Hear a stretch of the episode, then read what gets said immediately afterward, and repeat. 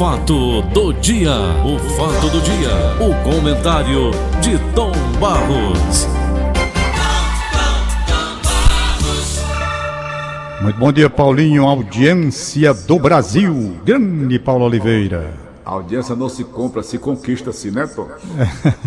Aí é que é, se conquista-se é de lascar, viu, Paulo? É de lascar o cano, mas se olha... conquista-se, eita, é se demais não, Paulo? É, é se se. Foi bem. Tom, o Brasil registrou nesta terça-feira, ontem, 6 de abril... Sim. 4.195 mortes por Covid-19 nas últimas 24 horas. Totalizando 336.947 óbitos pela doença desde o início da pandemia, segundo o boletim divulgado pelo Ministério da Saúde. A cada 20 segundos mil... morre um, né? É. É também a primeira vez que o país supera a marca de 4 mil óbitos contabilizados em um só dia. Os números prenunciam o mês de abril, agora, esse mês que nós estamos vivendo, nós comentamos ontem, então, com taxas ainda muito elevadas de óbitos. Podemos esperar um mês muito triste, muito grave, muito trágico para o Brasil, mês de abril. A taxa de transmissão segue extremamente alta e o ritmo de vacinação ainda está aquém do que seria desejável, explicou por telefone a médica Margarete Dalcolmo, pesquisadora da Fiocruz, Fundação Oswaldo Cruz, e uma das pneumologistas mais experientes do país. O Ministério da Saúde, também contabilizou 86.979 novos casos de Covid-19 e mais de 13 milhões de infecções desde o início da crise sanitária. As novas variantes estão causando hoje a doença, o que significa que muita gente, jovem, e não necessariamente com comorbidades, está adoecendo. Mudou o perfil de pessoas que demandam assistência e a pressão no sistema hospitalar segue muito alta, acrescenta a médica. Ela acredita ser possível que o país alcance a marca de 5 mil óbitos diários, caso a taxa de transmissão e a pressão no sistema de saúde não diminua. Agora, onde é que eu quero chegar? Veja bem, há 20 anos eu acompanho noticiários, as informações que repassam para a gente, através desses canais que aí existem, de que nós iríamos viver uma nova ordem mundial. No meu caso, por exemplo, eu vou precisar mudar muita coisa. Eu exagerei nos finais de semana com bebida, com comilança, com, com tudo. Exageramos aqui em casa com compras de coisas desnecessárias. Muitas coisas desnecessárias, até eu diria. Exageramos em várias coisas, no setor de saúde, setor de educação. Exageramos. Então, o que, que acontece? No setor econômico, no setor educacional, no setor de saúde, em, no setor governamental, na política, no jornalismo, na nossa profissão, no rádio, na televisão, no jornal. Tom, tu não acha que tudo vai, vai tomar um rumo diferente todo mundo com muito mais cuidado, mais pensar no futuro, não pensar só no dia de hoje. Como é que você analisa tudo isso, Tom? Eu ainda estou muito confuso. Muita gente diz que depois do que estamos passando, o mundo estará melhor. Eu não sei se estará melhor. Ou pior. Por que, que eu não sei? Porque nós já passamos por aflições mundiais. Claro, talvez não na dimensão de hoje, até pela população que é muito grande em relação ao que houve. Passamos por pestes, por gripes que mataram. E o homem depois esquece do sofrimento que teve e volta a ser muito ruim. Ou é muito ruim também uma parte em próprio, mesmo na própria provação. Na própria, nós estamos vivendo um momento de provação, a humanidade toda. Como que sendo chamada a uma reflexão a respeito do que fez e do que faz. As guerras estão atingiram o mundo todo? As guerras atingiram o mundo todo, mas a população né? mundial, né? mesmo temperada pelo sofrimento da guerra, não melhorou o coração como deveria melhorar. Melhorou uma parte, mas continua a ganância, continua o Deus dinheiro mandando em tudo, continua a arrogância, o homem continua mal no seu coração quando ele não consegue colocar lá dentro a semente religiosa pregada por Cristo. Não tem. Ele não melhora. Não melhora. Então não tem. Por exemplo, eu vou só colocar aqui, já que estamos falando na crise, situações presentes agora do momento. Nós estamos vivendo a pior crise da história. A própria medicina, no mundo todo, os cientistas ainda estão confusos sobre esse, esse vírus que está aí. Ontem um médico amigo meu chamou até esse vírus de esquizofrênico, porque não sabem os cientistas onde é que ele vai atacar e não tem resposta. Esse vírus ataca o velho e ele escapa, sai com vida. Este vírus ataca pessoas de meia idade, que poderiam ter uma situação de resistência maior, essas pessoas morrem. Esse vírus ora ataca o fígado, ora o pulmão, ora ataca o rim, ou numa sequência, ele vai atacando é tudo, até o cérebro. Então, ainda há, por parte da ciência, muita dúvida. Eu vou provar aqui, através de duas matérias que me mandaram dos dois lados. E vocês procurem raciocinar se eu estou com a razão ou não. De um lado, eu pego um vídeo mostrado por redes de televisão do mundo todo. Um estudo feito no Chile diz que a Coronavac, vacina que inclusive eu tomei, não produz anticorpos suficientes para uma proteção XYZ nos cálculos deles lá. Então, se você toma as duas doses e faz o levantamento, como é que estão os seus anticorpos, como eles estão fazendo esse estudo lá no Chile, não sei quantas pessoas, que negócio todo, chega à conclusão de que a proteção não é total. Ora, nunca se disse que essa vacina tem proteção total. Nenhuma delas tem. Nenhuma. O que dá é uma maior resistência para que, se você contrair a doença, não tenha, portanto, as dificuldades de, de ter que ser internado, aquela história toda. Certo? Esse é um lado. Que já deixa um descrédito em parte. Porque eles dizem assim: estudos provam que a vacina X não tem anticorpo suficiente depois da segunda dose.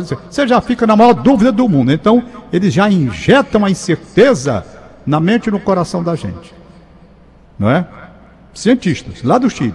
Aí eu recebo aqui um estudo feito, que está tendo inclusive parceria com os Estados Unidos, com os Estados Unidos, feito aqui pelo médico Anastácio Queiroz, hum. um homem extremamente respeitado. Me mandaram a matéria.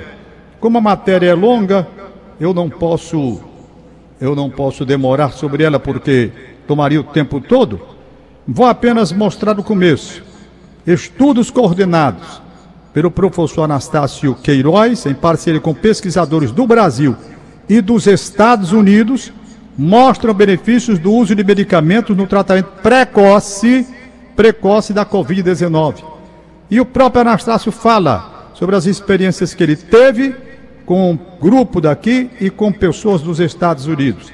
E mostra que há uma evidência em torno disso quando o atendimento precoce acontece no tempo exato, com acompanhamento médico. Não é o sujeito ouvir que tem um protocolo e larga o pau sozinho, sem acompanhamento médico, toma, começa a tomar remédio e vai morrer do fígado, intoxicado, essa coisa assim. Não. Ele diz, tem que ser com acompanhamento permanente do médico ali do lado. Então todo mundo pegou os protocolos e saiu por aí feito doido, tomando, gente morrendo, por conta dos. Tome qualquer remédio, você morre. Tome no excesso. Aí, aí, resultado. Quiseram desacreditar o trabalho do doutor Anastácio Queiroz. E ele aqui vem dizendo, junto com os demais pesquisadores, tudo que foi feito através de pesquisas aqui e instituições também nos Estados Unidos. Então fica a gente aqui embaixo vendo pessoas querendo um, uma maneira de disputa, inclusive naquilo que acontece. Qual o meu ponto de vista? No lugar, no lugar de, se, de, de se estabelecer essa disputa, deveria cada um se reunir sem questões políticas, sem interesses particulares, para saber quem tem um pouco de razão em cada parte e tentar juntar os esforços e não um desacreditar o outro.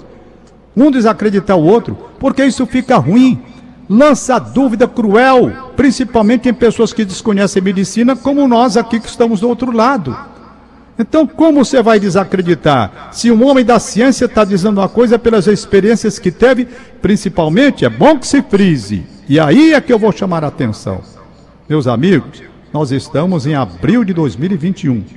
Mas em abril de 2020, quando essa doença chegou, Estava todo mundo sem saber o que fazer quando o paciente chegava no hospital. Como atender se ninguém sabia de absolutamente bolhufas, de nada?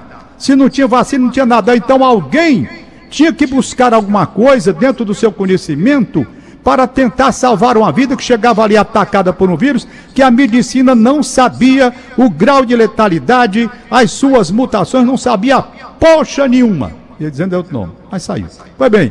Então, naquele instante, os médicos que procuraram alternativas dentro, pelo menos, dos que eles imaginavam que poderia salvar, salvar os pacientes, esses médicos não devem ser detratados nem desacreditados, não. Eles devem receber é o melhor respeito, porque tentaram, do nada, buscar uma saída para aquele quadro que se apresentava e ninguém conhecia a doença. Meu amigo, você tratar a doença, conhecendo a doença, é bom. Você chega no médico do coração, doutor, estou sentindo aqui uma dor do peito, uma palpitação, ou não sei o quê. Aí ele sabe logo o que diabo é. Ih, rapaz, manda fazer ali um, um sei lá, esses bichos é com não sei o quê, de Doppler. Cateterismo. Essas coisas aí. Aí pronto. Não, doutor, tá bom. Aqui você vai tomar um, um remédio para arritmia, vai tomar remédio para pressão. Pronto, tá resolvido o seu problema. Doutor, tô aqui com a dor nos rins. Ora, doutor, bate ali uma ultrassonografia. Ih, tem pedra, tem não sei o quê. Dá uma insuficiência renal daqui, da lá. Vai tomar um remédio, não tem que fazer uma cirurgia, não sei o quê. Ele sabe o que vai fazer. Agora, quando o coronavírus chegou, doutor, ninguém sabia não. Ninguém sabia de absolutamente nada. A ciência apavorada se debruçou na pesquisa, tentando descobrir algo porque não tinha nada, medicamento nenhum. Então, gente, não vamos desacreditar as coisas. Vamos cada um respeitar o outro, procurando ver se cada um não tem razão na parte que diz, na parte que ele toca. Eu acho isso mais bonito e mais lógico. Porque quando se tenta desacreditar, principalmente quando uma doença chegou e ninguém sabe, ainda hoje ninguém sabe, Paulo. Ainda hoje a medicina está tonta, atônita, diante do quadro quando se apresenta. Entra um senhor bem velho. Olha, eu vou dizer longe, não longe não. A minha tia prima, Adelaide, de Crateús, esteve aqui para morrer. Esteve aqui para morrer. A gente tinha oração, eu, Aparecido, Haroldo, Silvano, os filhos delas todos parentes, amigos, aqui em orações pela Adelaide, minha prima. 86 anos de idade, Paulo. Vou repetir. 86. Saiu, tá viva e tá curada. Entendeu? Tá viva e tá curada. Outras pessoas, outras pessoas com a idade menor, mais jovem, outras pessoas morrendo com esse mesmo vírus, com essa mesma doença. Rapaz, é difícil você tratar assim.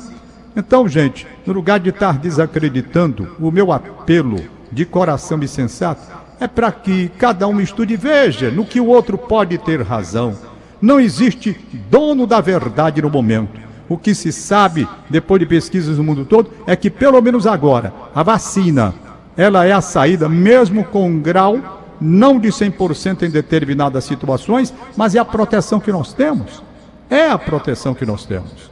Então, foi o primeiro quadro que eu falei sobre vacina e quero, para concluir essa parte de vacina, pedindo que as pessoas examinem duas coisas que eu venho batendo na mesma tecla. Primeiro, que haja prioridade para determinadas doenças, para que a pessoa seja vacinada antes. Diabéticos, tipo 1, risco altíssimo. Se esses tivessem, portanto, prioridade, muitas vidas nós salvaríamos. Mas o pessoal que tem aquele problema. Ah, deu um Cardiopatas. Espera aí, Paulo. Deu uma paradazinha aqui. Pronto, voltou. Cardiopatas.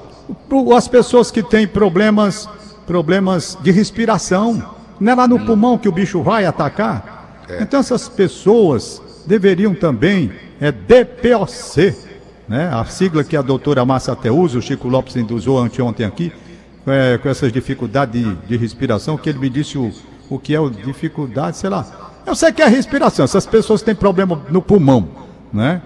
Essas pessoas correm risco maior, por que não dá prioridades? Doenças autoimunes, pessoas também que têm um risco maior.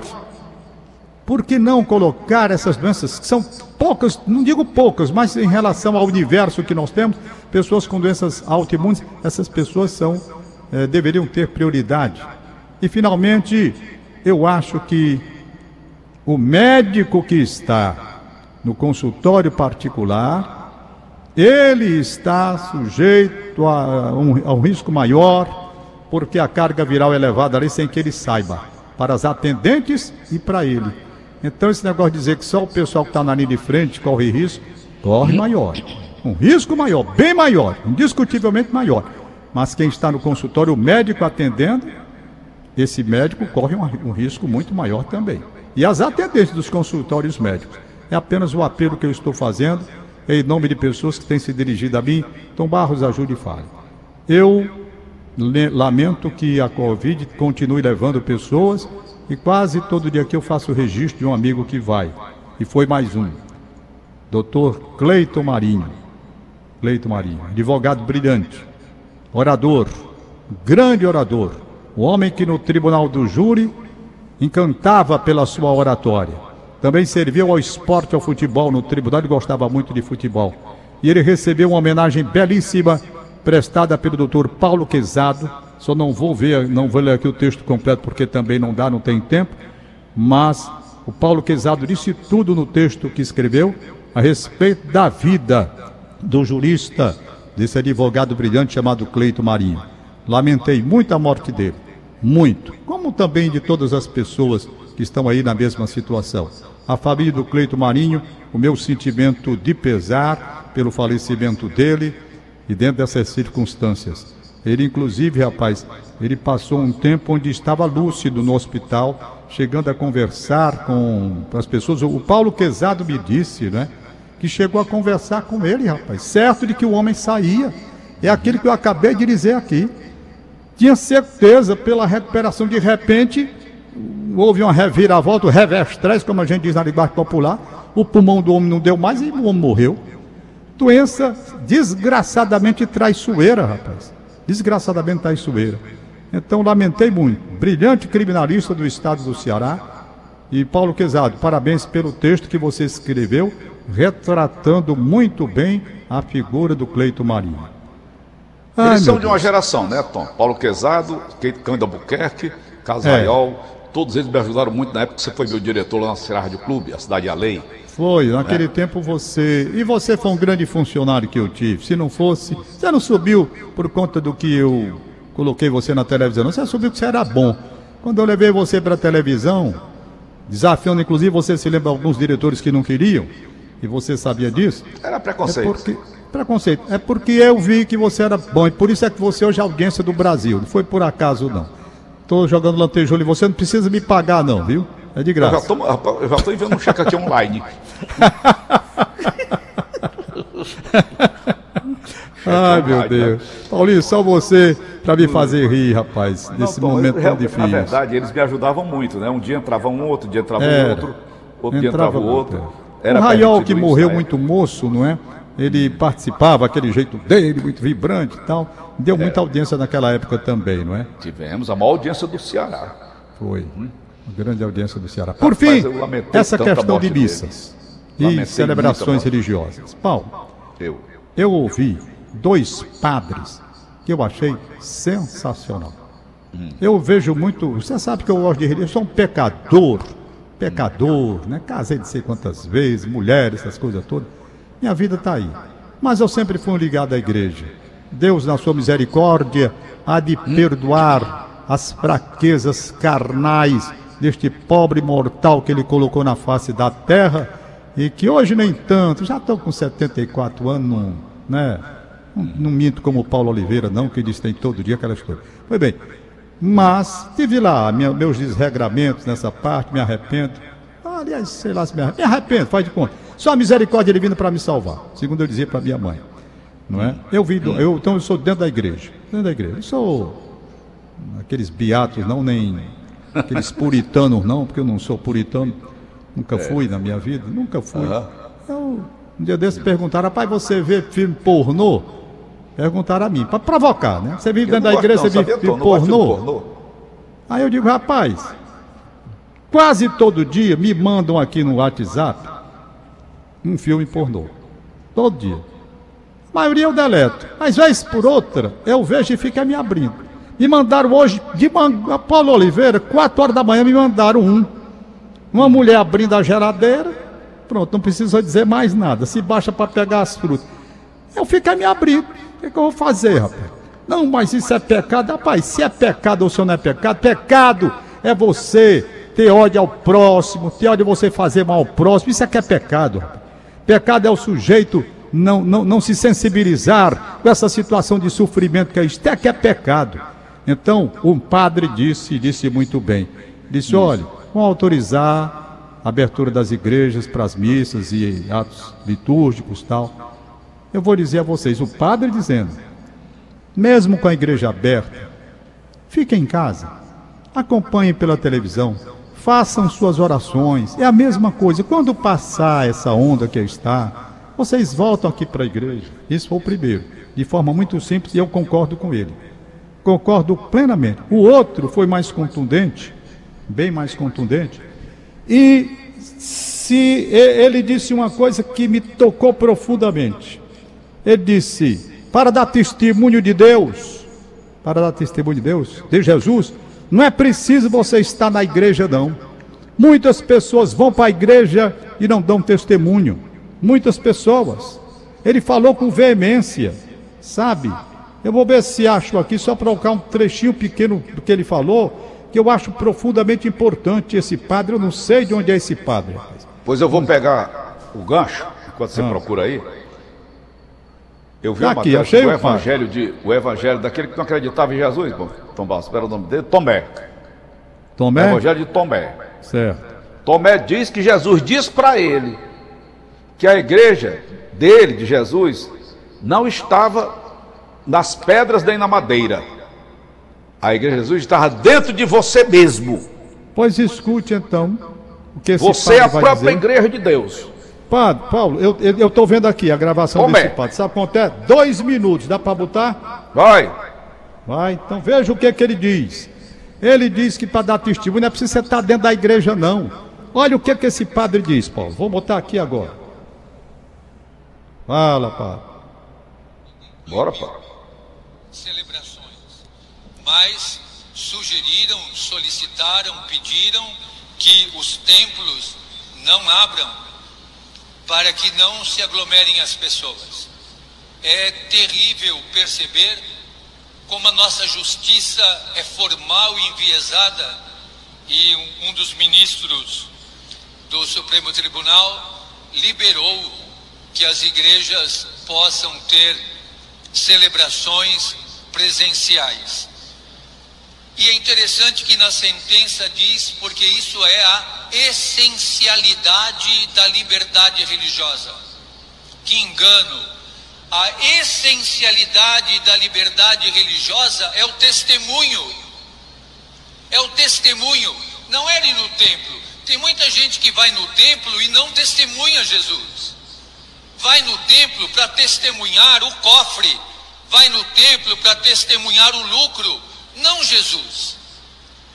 Nós não precisamos ir no templo para testemunhar Jesus. Nós precisamos testemunhá-lo na vida.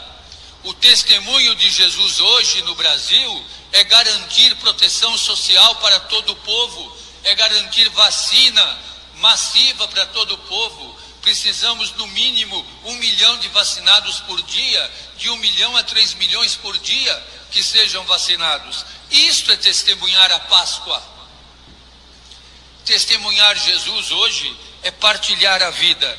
Nós somos testemunhas e a liberdade religiosa é o testemunho da fé. Você não dá o teu, teu testemunho da fé no templo. No templo você manifesta, ritualiza, celebra, vivencia, mas a vivência, o testemunho da fé, o testemunho de Jesus se dá na vida, se dá na UBS, no hospital. Se... Entendeu, Paulo? Entendi. É verdade ou não é o que esse padre disse? Rapaz, Testemunho se dá é fora, é socorrendo, é tendo solidariedade, é tendo amor ao próximo. Muita gente está dentro da igreja buscando esse puritanismo, essa coisa, mas não tem esse sentido. Esse padre está coberto de razão, no meu Olha, modo de entender. Paulo, eu vou pegar o gancho mais uma vez. Tu lembra que a minha filha casou aqui na igreja de São Vicente de Paulo, não foi? Eu vi. Eu cheguei até primeiro que todo mundo, você sabe dessa história. Ela chegou primeiro que todo mundo, foi. E você também.